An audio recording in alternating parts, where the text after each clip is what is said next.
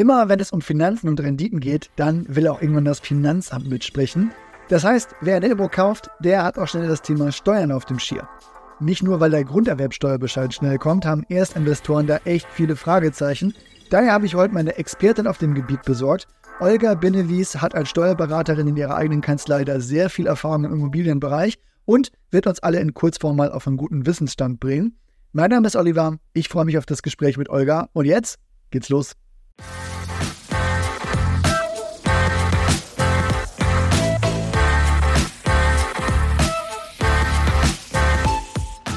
Hallo Olga, schön, dass du dabei bist erstmal. Sag mal, welche Steuern fallen beim Kauf einer Immobilie denn an und wie werden die denn jetzt berechnet? Also grundsätzlich, wenn man eine Immobilie klassischerweise von einem fremden Dritten erwerben möchte, dann ist äh, primär natürlich die Grunderwerbsteuer fällig. Also die Höhe dieser Steuer hängt davon ab, in welchem Bundesland die jeweilige Immobilie liegt. Und da liegen wir natürlich äh, bei den unterschiedlichen Steuersätzen zwischen 3,5 Prozent und 6,5 Prozent. In Bayern sind wir bisher am günstigsten bei äh, 3,5 Prozent. Wenn wir aber im hohen Norden etwas kaufen wollen, äh, in Schleswig-Holstein, da sind wir ja auch schnell bei 6,5 Prozent. Dieser Steuersatz wird sozusagen auf unseren Kaufpreis angewendet und äh, der Notar ist sozusagen verpflichtet, ähm, den, die Angaben äh, des äh, Kaufvertrages direkt an Finanzamt zu melden. Insofern bekommen wir relativ zeitnah ähm, den Steuerbescheid, sag ich mal, ähm, einige Wochen ähm, kann es dauern, aber dann ist die Grunderwerbsteuer fällig. Was viele aber nicht wissen, es gibt ja umfangreiche Steuerbefreiungen, insbesondere dann, wenn es um einen Erwerb innerhalb der Familie geht. Ich sehe immer wieder, man versucht äh, etwas äh, zu verschenken, was äh, häufig nicht so viel Sinn macht tatsächlich.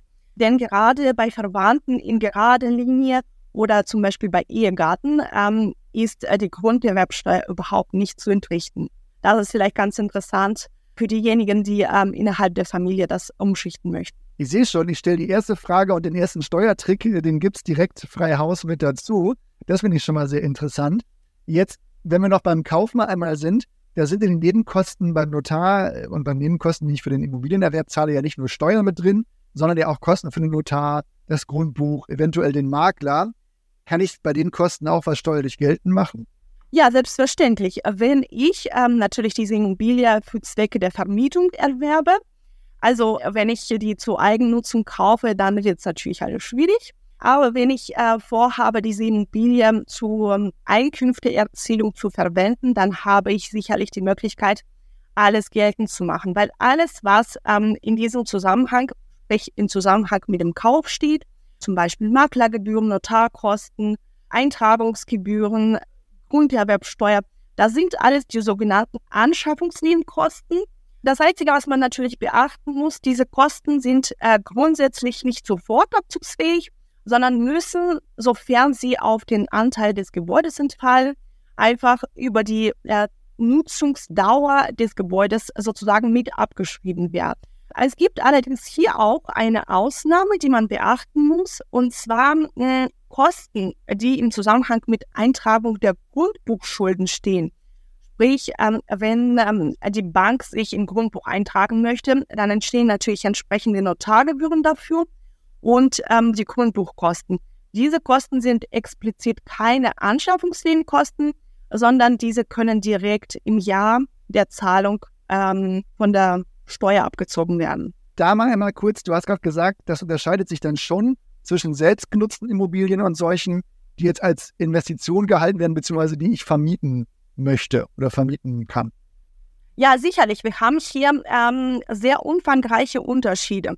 Wenn wir uns ähm, zum Beispiel selbstgenutzte Immobilie anschauen, dann haben wir natürlich äh, keine Einkünfteerzielungsabsicht dadurch. Die Immobilie dient ja unseren eigenen Zwecken, sprich alles, was in diesem Zusammenhang steht mit dieser Immobilie, alle Kosten, Erwerb, Finanzierungskosten, ähm, sämtliche Renovierungs- oder Modernisierungsmaßnahmen, die laufende Bewirtschaftung, all diese Kosten sind Kosten der privaten Lebensführung und sind somit nicht steuerlich abfähig. Aber auch hier gibt es äh, kleinere Begünstigungen, äh, die auch im Bereich ähm, der eigengenutzten Immobilien bestehen. Ähm, das ist ja äh, typischerweise eine Begünstigung für Haushaltsleihdienstleistungen oder für bestimmte Handwerkerleistungen, aber auch für energetische Sanierungen, die jetzt mit der Zeit natürlich immer wichtiger geworden sind. Wenn ich mir vermietete Immobilien anschaue, sprich eine Immobilie als Kapitalanlage, als Investitionsobjekt, dann habe ich ähm, da eine ganz andere Zielsetzung. Ich beabsichtige mit dieser Immobilie, die Einkünfte zu generieren und alle Kosten, äh, die im Zusammenhang ähm, mit dieser Immobilie stehen, sprich die Kosten, die dafür ähm, bestimmt sind, die Einkünfte zu generieren, ähm, das sind abzugsfähige Kosten. Das nennt man im Steuerrecht die Werbungskosten. Und wir haben die Möglichkeit, die komplett äh, von der steuerlichen Bemessungsgrundlage abzuziehen. Jetzt hattest du vorher auch schon angesprochen, äh, das Thema Abschreibung. Ich würde sagen, das verlagern wir tatsächlich nochmal in äh, weiteren Podcasts, weil ich glaube, da gibt es ja auch einige Neuerungen, die bald kommen, die da in Kraft treten könnten. Allerdings, was mich da interessierte war, du sagtest, ja, der Teil des Kaufpreises, der auf das Gebäude entfällt, den kann ich abschreiben.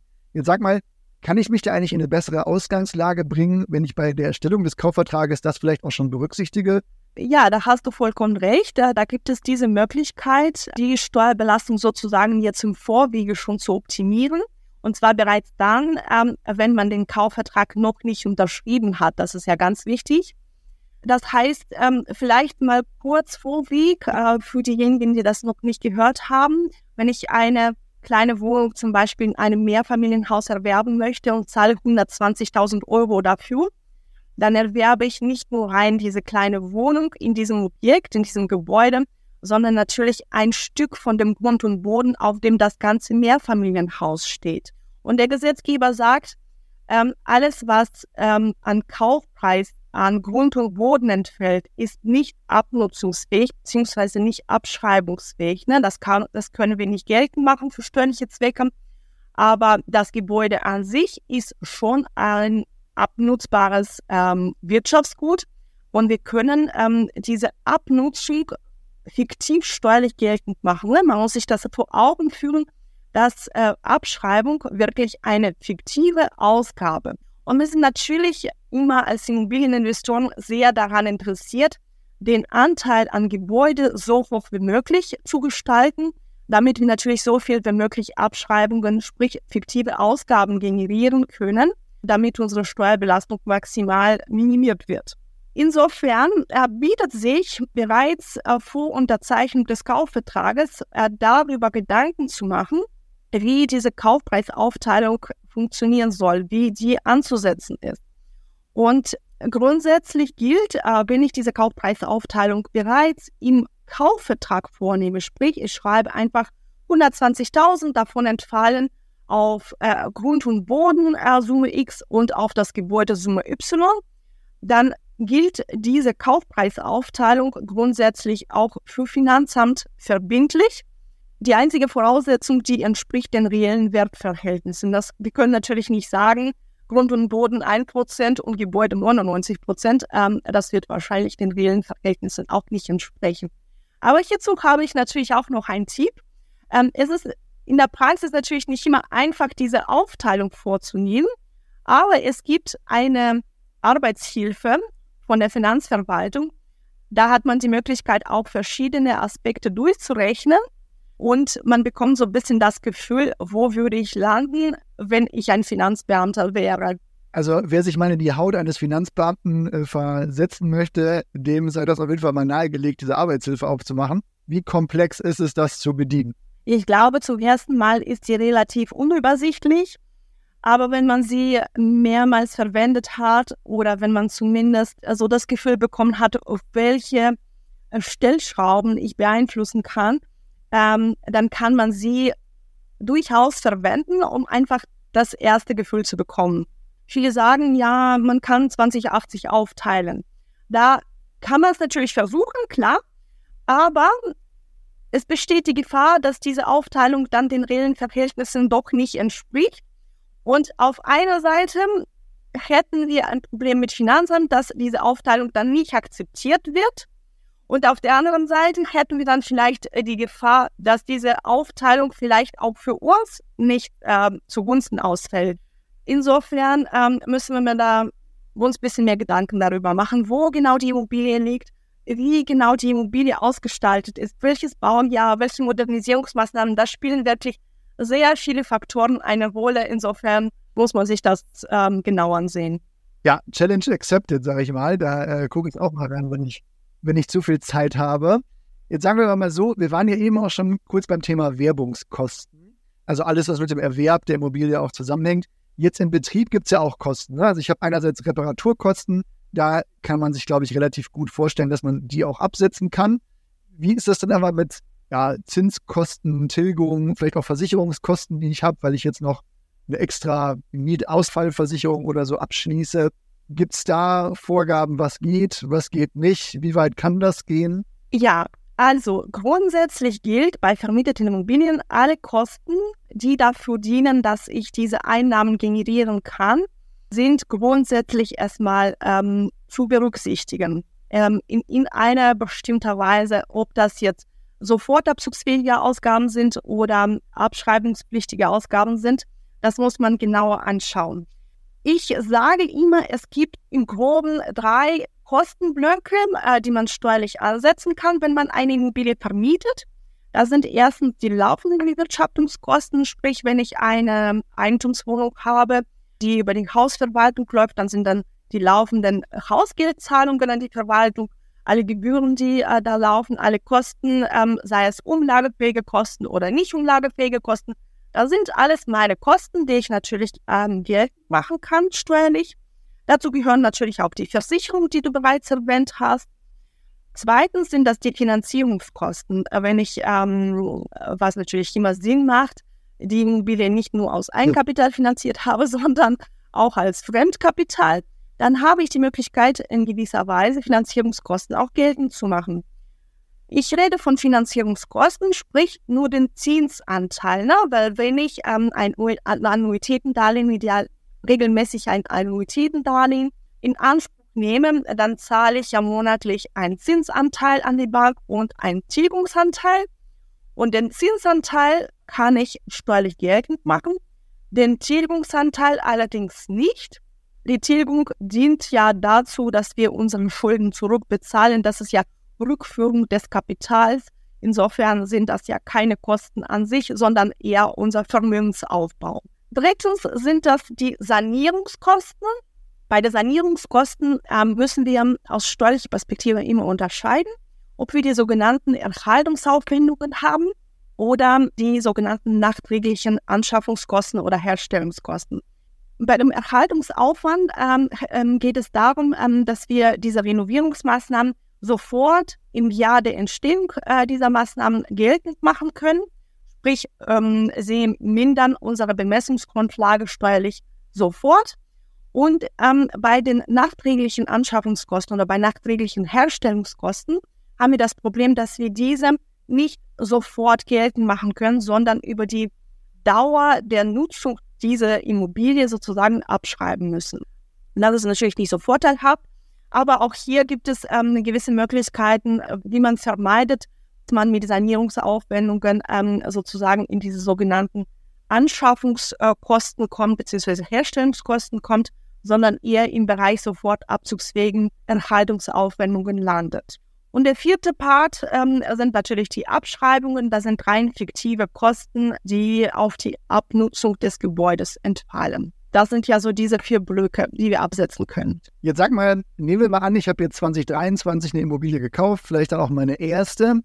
Was sollte ich in dem Zusammenhang mit dem Immobilienkauf aufbewahren, so an Papierkram? Und vor allen Dingen, welche Unterlagen brauche ich denn jetzt für die Steuererklärung, wenn ich die machen möchte? Grundsätzlich gilt, ich brauche den Kaufvertrag, ich brauche die Belege zu den ähm, Nebenkosten, sprich Maklerrechnung. Äh, wenn ich über einen Makler erworben habe, dann habe ich Rechnungen vom Notar. Das sind ja regelmäßig zwei Rechnungen oder mein, manche Notare teilen einfach ähm, bestimmte Tätigkeiten im Rahmen einer Rechnung auf, damit wir schauen können, was können wir sofort abziehen, äh, was können wir als Anschaffungsnebenkosten berücksichtigen. Und dann natürlich den Grunderwerbsteuerbescheid. Ne? Das sind alles Kosten, die wir berücksichtigen können. Das müsste man idealerweise aufbewahren. Und das ist ähm, extrem wichtig für die erste Steuererklärung. hier an dieser Stelle auch eine Empfehlung von mir. Selbst wenn ich eine Immobilie für Zwecke der Eigennutzung erwerbe, sollte ich diese Belege idealerweise aufbewahren. Es gibt immer wieder Fälle, äh, dass man sich umentscheidet, man zieht um und ähm, dann passieren die Sachen, dass die eigengenutzte Immobilie dann irgendwann mal in die Vermietung geht.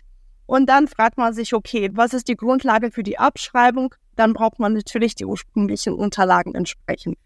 Aber wenn wir jetzt zurück zu der vermieteten Immobilie kommen, die haben wir jetzt gekauft und die erste Steuererklärung eingereicht, dann müssen wir alles, was im Zusammenhang mit der Vermietung steht, entsprechend auch aufbewahren. Zumindest solange unser Steuerbescheid noch offen ist und die, die Einspruchsfrist noch nicht abgelaufen ist. Das ist ja ein Monat nach Erhalt des Bescheides. Da müssen wir auf jeden Fall alles aufbewahren. Die zweite Frist, die wir beachten müssen, kann dann eintreten, äh, wenn wir in unserem Bescheid ähm, den sogenannten Vorbehalt der Nachprüfung haben. Da steht immer so, der Bescheid ergeht unter dem Vorbehalt äh, der Nachprüfung nach Paragraph 164 Euro. Das bedeutet an dieser Stelle, dass Finanzamt grundsätzlich diesen Bescheid noch ändern kann beziehungsweise weitere Unterlagen anfordern könnte. Das heißt, der Fall ist nicht abschließend überprüft worden und die Steuerveranlagung kann geändert werden. Insofern gilt hier an dieser Stelle eine Haltedauer von Belegen von vier Jahren. Das heißt, wir müssen vier Jahre noch äh, diese Belege weiterhin aufbewahren für, den Fall, für den Fall, dass äh, Finanzamt ähm, dann noch weitere Unterlagen benötigt. Und dann ähm, gibt es noch eine weitere äh, Voraussetzung, wenn die Summe alle Überschusseinkünfte 500.000 übersteigt. Das heißt, wenn ich ja wirklich ein Mehrfamilienhaus erworben habe oder mehrere Objekte oder bereits sehr viel äh, Vermögen habe oder sehr viel ähm, als Angestellter verdiene, an dieser Stelle äh, gibt es eine Verpflichtung, äh, diese Belege sechs Jahre lang aufzubewahren. Und letztendlich muss ich darauf achten, wenn ich in die, in, im Bereich Gewerblichkeit bin. Äh, sprich, ich betreibe großartig äh, Kurzzeitvermietung, ich betreibe äh, gewerblichen Grundstückhandel oder da gibt es irgendwie Sondervarianten äh, wie Immobilienhandel oder Rent-to-Rent. Da bin ich ein Unternehmer und dann bin ich verpflichtet, äh, das Ganze zehn Jahre aufzubewahren. Okay. Ich habe jetzt noch im Zusammenhang mit der Steuererklärung zwei Fragen, die mir gerade eingefallen sind. Eine ist noch zum Thema äh, Einnahmen und Ausgaben im laufenden Betrieb. Ich habe ja Mieteinnahmen, wenn ich das jetzt vermiete. Und ich habe ja am Ende auch noch Kosten im Sinne von Zinskosten, jetzt meistens mal von der Bank. Von der Bank kriege ich einmal im Jahr ja so einen Bescheid zugeschickt, ja, meine Zinsaufstellung. Das ist ja dann relativ einfach. Bei den Mieten, wie muss ich das eigentlich dem Finanzamt nachweisen, was ich da eingenommen habe? kriegen die einen Kontoauszug von mir, kriegen ja noch den Mietvertrag dazu. Was brauchen die eigentlich, um das nachzuvollziehen? Also grundsätzlich besteht keine Verpflichtung, eine Unterlagen ans Finanzamt zu übersenden. Das ist ja nur eine Pflicht zur Aufbewahrung. Und nur für den Fall, dass das Finanzamt das sehen möchte, ist man verpflichtet, das nachzuweisen. Ähm, das ist erstmal so vorab. Und als Nachweis geeignet ähm, sind regelmäßig ähm, dann die Kontoauszüge. Ansonsten werden bei erstmaliger Vermietung sehr häufig von Finanzamt auch Unterlagen angefordert, sprich Kaufvertrag, Kaufpreisaufteilung und unter anderem auch den Mietvertrag. Und aus diesem Mietvertrag können die natürlich auch gleich sehen, wie hoch die Mieteinnahmen ausfallen und wie die Nebenkosten dann entsprechend auch sind. Okay, die zweite Frage, die ich gerade hatte, war, und da frage ich für einen Freund, reicht das eigentlich, wenn man das als digitale Form, als Scan aufbewahrt, solche Belege, oder brauche ich das wirklich physisch auf Papier im Aktenordner bei mir zu Hause im Schrank? Also den Kaufvertrag habe ich regelmäßig äh, im, in Papierform. Aber wenn man äh, alle Unterlagen in digitaler Form aufbewahrt, das ist insofern überhaupt kein Problem. Äh, solange alles nachvollziehbar ist und wirklich sehr gut digitalisiert und gesichert ist. Ne? Nicht, dass diese Daten irgendwann mal abhanden kommen, äh, weil der Rechner abgeraubt ist.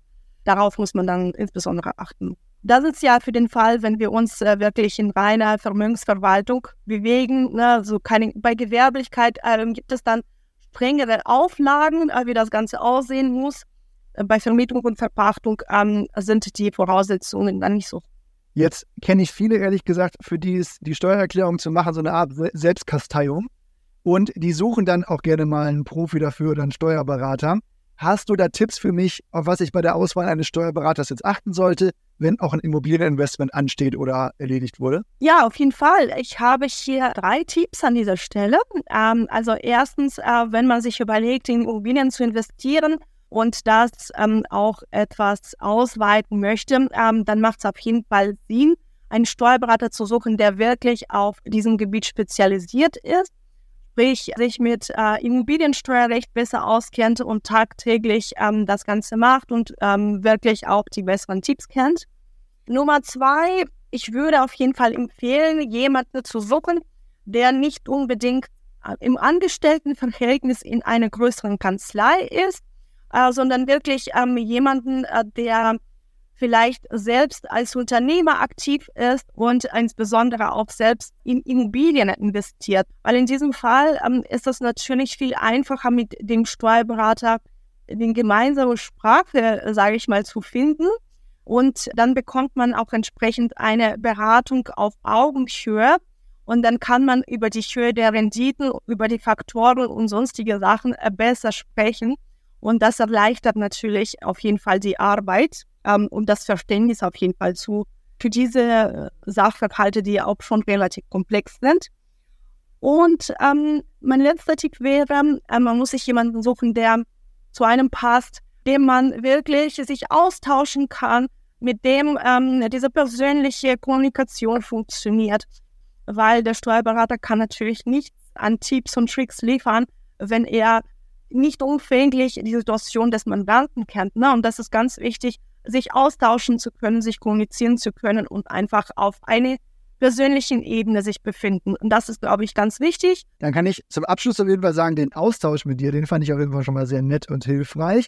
Und was noch zwei weitere Themen angeht, nämlich mal in die Tiefe der Abschreibung reinzugehen und äh, dieses Thema Verkauf innerhalb der Familie und Grunderwerbsteuer äh, auszuloten. Da komme ich auf jeden Fall nochmal auf dich zu und das wird bestimmt nochmal ein oder zwei weitere Podcasts. Aber danke dir an dieser Stelle erstmal, Olga. Ein Blick in die Urbio Takeaways zu dieser Episode. Ich glaube, ein ganz interessanter Punkt ist schon mal beim Kaufvertrag den Wert des Grundstücks vom Wert der Wohnung oder des Gebäudes zu trennen. Wer da das Optimum findet, der profitiert langfristig über höhere Abschreibung. Die meisten Kosten kann man absetzen, wenn man das richtig macht, auch direkt auf einen Schlag und nicht erst über mehrere Jahre gestreckt. Eine Ausnahme, das sind Tilgungen als Teil des Vermögensaufbaus, aber ich glaube, das ist auch relativ klar, wenn man näher darüber nachdenkt. Rechnungen und Unterlagen sollte man auf jeden Fall aufbewahren. In digitaler Form ist das meist am einfachsten. Olga habe ich jedenfalls schon vorgewarnt, dass ich bestimmt auch mal mit Fragen zur Abschreibung oder dem Verkauf von Immobilien in der Familie auf sie zukomme. Gerade das Einsparen der Grunderwerbsteuer finde ich da besonders spannend. Wer direkt Fragen aber für Olga hat oder eine Steuerberaterin mit Immobilienfokus sucht, die Kontaktdaten von ihr findet ihr in den Show Notes. Das war's mal für heute. Mach's gut, bis bald. Tschüss.